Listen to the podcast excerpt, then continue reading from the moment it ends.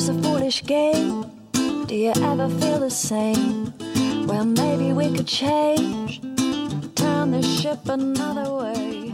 Pour cette série en 6 épisodes, on écoute toujours des membres de collectifs d'activités s'exprimer sur des thèmes et sur des questions liées à leur pratique.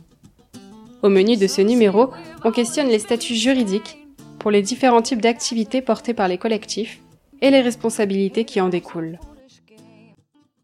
Moi j'aurais une question sur les statuts parce que vu qu'on a toujours l'impression qu'à côté ils ont un meilleur statut que le nôtre peut-être des fois. Hmm. Je me demande du coup les, ver- les pertinences du coup du statut associatif quand on fait de l'activité euh, commerciale. Enfin, euh, est-ce qu'il y a vraiment des avantages Enfin, Parce que des fois nous on se pose la question, on est-ce que la SAPO c'est encore ce qu'il nous faut euh, Société anonyme. euh, mais, mais quand même je doute qu'il y ait vraiment un statut qui soit excessivement plus avantageux qu'un autre. quoi. Du coup s'il y en a là-dessus ça m'intéresse. Je suis pas hyper calée au niveau juridique, mais euh, ce que je sais, euh, c'est que euh, dans le milieu associatif, bah, tu ne mets pas de ta poche déjà. T'es pas sociétaire ou je sais pas comment ça. Je crois qu'il y a dans le statut où tu dois. Enfin, tu peux même mettre sur hypothèque tes propres biens et tout. Donc ça. du coup, l'associatif, il n'y a pas du tout cette, ce danger là pour les pour les personnes qui sont dans l'association. Euh, après, je suis pas sûre que ce soit très intéressant quand il y a une, acti- enfin, quand il y a une activité commerciale. Parce qu'en gros, nous, euh, on est. euh, après, je connais pas du tout le statut associatif agricole. Mais en tout cas, nous, on n'a pas de statut agricole. Et on ne peut vendre qu'à nos adhérents. Hum, Donc, euh, après, il peut y avoir des systèmes de. Et on peut pas faire des marchés, par exemple. Donc, on vend que ici. Ouais. Donc, euh, ça limite euh, clairement. Après, euh, on fait de la prestation d'animation. Enfin, c'est commercial, mais c'est pas de la production. Ça, c'est intéressant. Et après, les, autres contraintes, bah, c'est qu'on rentre dans, le, dans la convention collective de l'animation, qui exige, bah, pareil, des niveaux de salaire, qui exige euh, Par enfin, rapport au tout- diplôme. par rapport à- au diplôme, par, euh, par rapport à l'ancienneté, par rapport à, à tes responsabilités, etc. Ça, c'est le mauvais côté. Après, je connais pas plus que ça. Ouais. par- précision, c'est euh, sur dans le statut associa- associatif, il y a euh, cette exigence-là. Dans le Qui- statut associatif, Ouais. Quand tu es salarié, du coup, tu as des exigences de payer. le euh, délit salarial. C'est ça. Ça dépend si tu prends une convention ou pas, collective. Mais nous, on était obligés. Ouais, bah après, ça dépend. Et aussi, au bout d'un certain niveau de. Enfin, c'est pas le chiffre d'affaires, mais le budget global de l'association, tu as un commissaire au compte obligatoire. Et, et après, c'est étrange que nous, quand on est au Battler, on faisait des marchés. Enfin, l'association euh, laquelle, laquelle euh, je travaillais euh, faisait jardin transfo, donc conserverie associative. Donc, on, on vend des produits. euh, le- le- les- une partie des salaires rentre par la vente euh, très clairement des produits. On rentre dans le champ de la concurrence. Et je pense que c'est à partir du chiffre d'affaires, tu es soumis aux impôts commerciaux. Et euh, aussi la TVA, du coup, euh, voilà. Après, moi, c'est pas moi qui gérais euh, la comptabilité de l'association. C'était Mais- une asso Louis- loi 1901. Loi 1901, euh, euh, soumis à la convention collective de Ah l'animation. bon Ok. Ouais, et du coup, la convention collective de l'animation, nous, ce qu'elle nous a imposé, c'est, on est tous employés.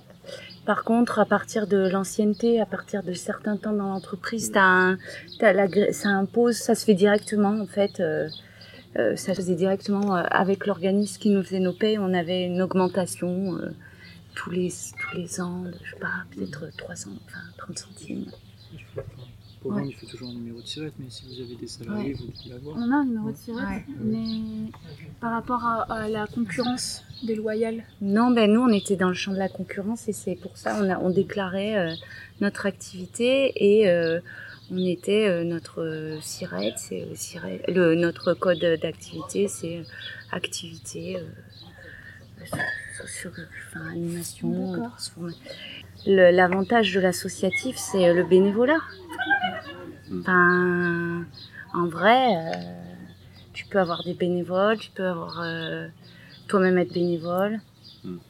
Et c'est l'assurance de l'association qui prend en charge Ouais, les risques. de- tout adhérent. euh, après, c'est un nombre. C'est pareil, tu vois, avec l'assurance tes activités, les, quels outils tu utilises. C'est toujours pareil, vous utilisez des outils dangereux. Donc, Non. T'en servir. Oui, mais je veux dire, euh, Oui, oui, Tu vois, non, mais c'est oui, non, pareil, je nous, réfléchis euh, comme ça, mais effectivement, je pense que c'est pas du tout le. voilà. Truc, mais c'est voilà, pour, tout. euh, Après, c'est tout pareil, tout est cadré euh, les- de manière législative. Le, le cadre juridique fait que tu te protèges, quoi. Mm. Que S'il arrive une merde, ben, en fait, c'est mieux que tu sois dans le, dans le champ à peu près légal. Et pour- ouais, juste pour ajouter, en fait, euh, donc une association loi 1901, euh, si tu as des activités euh, concurrentielles comme nous, le, bah, le pain, la bière, euh, tu es obligé en fait de. Enfin, obligé. Ouais, si, tu es obligé d'avoir des activités secondaires euh, qui sont euh, Ouais, nous, on a... oui, c'est ça. d'animation Oui, culturelle, etc. En fait, tu peux pas avoir juste vendre du pain ou. voilà, c'est, sinon, il y a.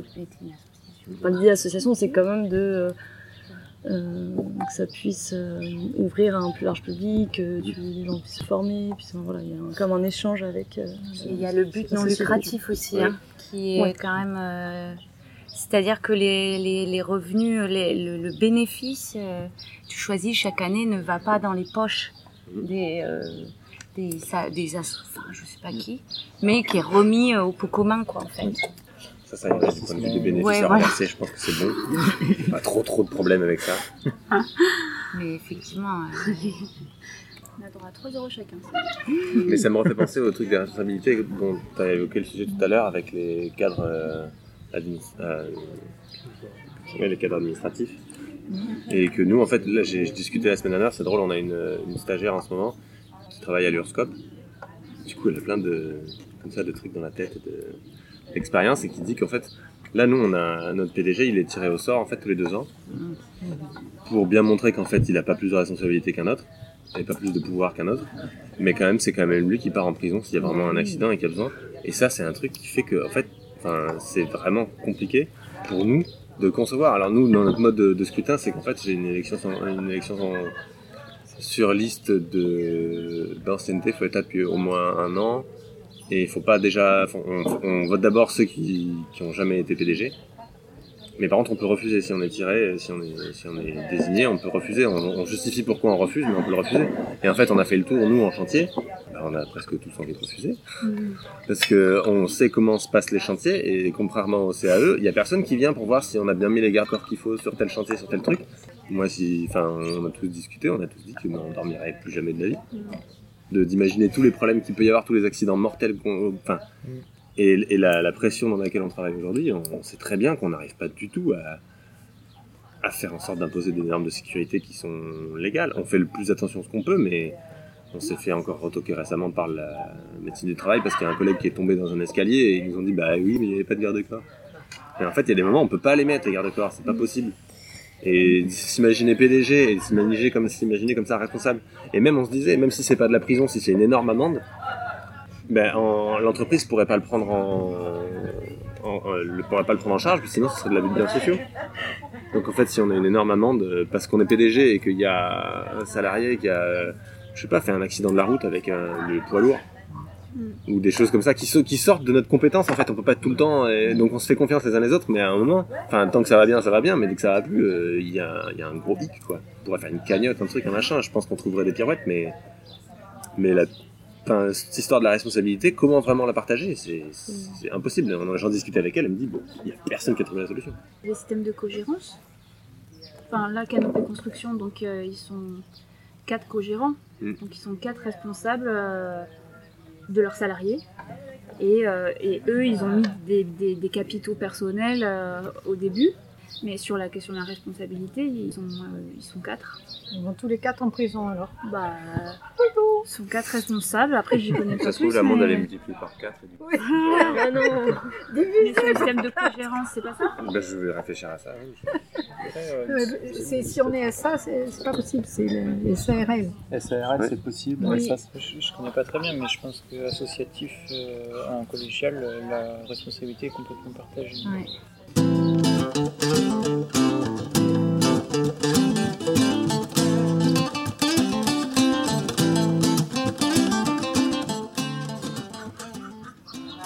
Et euh, vous, ça vous va qu'il y ait quelqu'un euh, qui prenne euh, la- la- cette responsabilité Enfin, moi, c'est toujours ça qui m'a gêné dans ce système pyramidal des responsabilités, c'est qu'en fait, euh, euh, et du coup qui me gêne dans ces statuts euh, qu'on a euh, euh, au Vialodon, c'est que en fait la responsabilité légale, elle n'est pas partagée. Et moi, euh, ça me gêne vraiment parce que j'ai l'impression d'être autant impliquée que la personne est autant concernée par le la la, la, la bonne marche de, de du projet euh, dans lequel on est investi ensemble. Et ça me gêne trop à chaque fois. euh, euh, ça me frustre en termes de décision parce que c'est la personne qui aura le dernier mot, parce que c'est elle qui va prendre le risque. Du coup, c'est normal. Mais derrière, euh, bah, ça me gêne parce que je me dis, bah, c'est dégueulasse de faire porter ça à quelqu'un. Tu vois, je trouve ça vraiment. C'est la question euh, sans réponse, et moi, euh, je milite toujours. Et à chaque, euh, enfin, j'ai toujours dit, bah, moi, ça me gêne. Mais en fait, les, il y a aussi en face les personnes qui ont les responsabilités. J'ai l'impression que il y a un peu un truc, euh, je sais pas, il y a un truc bizarre avec la responsabilité. De la partager, euh, comment on fait pour la partager, est-ce que tu fais vraiment confiance, tu vois, et après il y a ce jeu-là qui se met en place, et, et des fois je sens un peu ça. Vous êtes combien du coup à devoir partager enfin, Mais moi, je pars dans, bah, la structure agricole, je suis simple salarié. Mhm. Mais et théoriquement, dans, il devrait y avoir combien de personnes à partager tout ça? Bah là, en, bah, je dirais que pour moi, en tout cas, aujourd'hui, les personnes impliquées, on devrait être au moins quatre à, Mhm. À partager. euh, Mais Sur les trois structures, du coup, entre le. Et après, sur l'autre structure, euh, la- l'association dans laquelle je suis impliquée, on, on a une présidence, un machin, un bidule. Et, et on, on est moins. Enfin, les, les activités qu'on mène sont moins importantes et du coup, on n'a encore pas trop euh, ces problèmes-là. Mais au MAT, l'autre association, c'est pareil, il y a un président et c'est lui qui a la responsabilité légale. Et, euh, et je me dis, punaise, euh, cool, euh, et qui fait confiance, tu vois, mais je me Mhm. dis, c'est quand même. euh, quand tu veux faire un choix vraiment fort, ben, tu demandes quand même à une personne qui est pas là. Euh, Enfin, tu vois, et du coup, je me dis, ah, bah, c'est un peu. C'est cool qu'une personne veuille porter ça, et en même temps, c'est frustrant pour l'équipe qui est là de pas. Il y a un peu ce jeu de parent. enfin, de- Je sais pas. Un peu étrange, je trouve. Et du coup, nous ici, on est dans une collégiale. Ouais. Donc, il n'y a pas du tout ce truc euh, du bureau et tout. Euh, Il y a entre 4 et 10 euh, co-responsables de l'association, plus les salariés qui font partie intégrante des décisions. Et ça, ça a toujours bien marché. Sur la question de la responsabilité, j'entends ce que tu dis, et en même temps, donc eux sont responsables juridiques, Ouais. donc ils portent, on va dire, a un problème, mais moi je me sens responsable de ce lieu, par exemple. Oui, oui. Du coup, je trouve qu'il y a une responsabilité qui est partagée. Euh, Je les mets pas en difficulté euh, juridiquement, je fais pas n'importe quoi. Du coup, je suis pas en mode oh là là, ils portent toutes les responsabilités et c'est eux qui, qui tiennent le. qui sont. enfin, Mais oui, bien et, et sûr. ça nous a jamais posé de problème jusqu'au Covid. Et alors là, Ah, bah, ça. il y a eu Bah, voilà. un gros débat, le premier débat où vraiment ça a été chaud euh, entre les co-responsables et les salariés, parce que euh, se posait la question de le port du masque. Est-ce qu'on porte le masque ou pas? Et donc nous, les salariés, c'est clairement précis qu'on ne voulait pas le porter. Euh, sur le marché notamment, ça a posé question parce que après quand on a les accueils et tout, bon, euh, tout le monde a porté le masque, on a porté le masque, mais Mm. sur euh, les accueils, euh, les visites et le marché et tout, donc nous on voulait pas porter le masque et il y a notamment une ou deux co-responsables qui eux étaient fermement opposés au fait qu'on porte pas le masque quoi, et qui disaient c'est vous portez le masque. Et là il y a eu vraiment frontal ce truc de de ok c'est nos responsables légaux qu'est-ce qu'on fait en fait? Et c'était la première fois que ça arrivait en 10 ans. Ça a été très douloureux pour nous de se retrouver face à ce truc là au final de toute façon en plus c'est des amis. Euh, elle a dit bah de toute façon euh, moi je dis ça vous allez faire ce que vous voulez. Enfin je vais pas vous mettre euh, là, je vais pas vous dire c'est comme ça, et puis j'ai pas de pouvoir euh, plus que ça sur vous, donc vous allez faire ce que vous voulez. Mais euh, théoriquement, c'était notre responsable juridique et on devait mettre le masque. Du coup, ce qui a été décidé, bah, c'était de demander aux producteurs de porter le masque. Donc nous, on est censé sur notre étal porter le masque. Du coup, on ne fait plus l'étal. Ah. Et c'est certains woofers, s'ils veulent, qui font le stand et qui du coup sont libres de porter le masque ou pas. Mais le fait qu'il y ait une collégiale, par contre, fait qu'on se réfère pas à une seule personne. Et ça, Mm. c'est assez intéressant quand même. Enfin, Alors, qu'est-ce que vous déclarez en préfecture? Collège de on Avec les noms? Est-ce que ça vous a posé des problèmes pour demander des subventions ou pas? On explique comment on fonctionne. Au début, ça a fait, ça a fait tiquer, mais on a insisté et maintenant ils nous connaissent. Oui, ça a demandé quand même de. Travail de sensibilisation. Ouais. Vous Et de pédagogie. révisé le, le code de, du travail. le code de- Bah, en Euh, fait, euh, ouais, on leur disait au lieu qu'il y a un président, un secrétaire, un trésorier, euh, il n'y en a pas trois, il y en a dix. euh, on est tous, euh, ils sont tous euh, présidents, euh, trésoriers, Donc des fois, ils ont absolument besoin d'un nom, donc on leur donne un, un des noms. Mais ouais, ouais, cette histoire de responsabilité légale, nous, on est toujours devant un nœud, quoi. C'est un nœud parmi tant d'autres, et pour l'instant, il n'y a pas de problème, donc on se pose pas trop la question, mais, mais à chaque fois qu'on aborde le sujet, ben, on est devant un mur, on sait pas comment faire. Parce que en même temps, toi, t'es tiré au sort, tu dis, enfin, pas tiré au sort, t'es, si, ouais, t'es tiré au sort. Ouais. Du coup, euh, et tu dis, bah non, je me sens pas du tout de devoir assumer cette responsabilité. Mais du coup, bah, c'est- la patate chaude au suivant, quoi. Ouais. Et en même temps, euh, et puis on est 30, quoi, 30 à faire euh, des, quand même des métiers où effectivement il y a quand même des risques euh, graves potentiellement tous les jours. Et du coup, euh, c'est quand même difficile de réussir à se dire, bah ouais, ouais, il y a quelqu'un qui est responsable pour tout le monde. Et du coup, euh, cette différence de, de charge, de responsabilité, qui se rajoute à la différence de, de, de charge suivant les postes, quoi. Mais là, concrètement, il y a quelqu'un qui l'accepte. euh, Ouais, ouais. Il faut tripler la paye. Ah, bonne réponse. bah là, il y en a, il y en a les trois quarts qui, qui quittent l'entreprise aussi. C'est ça le problème. C'était une blague. Ouais, ouais, ouais.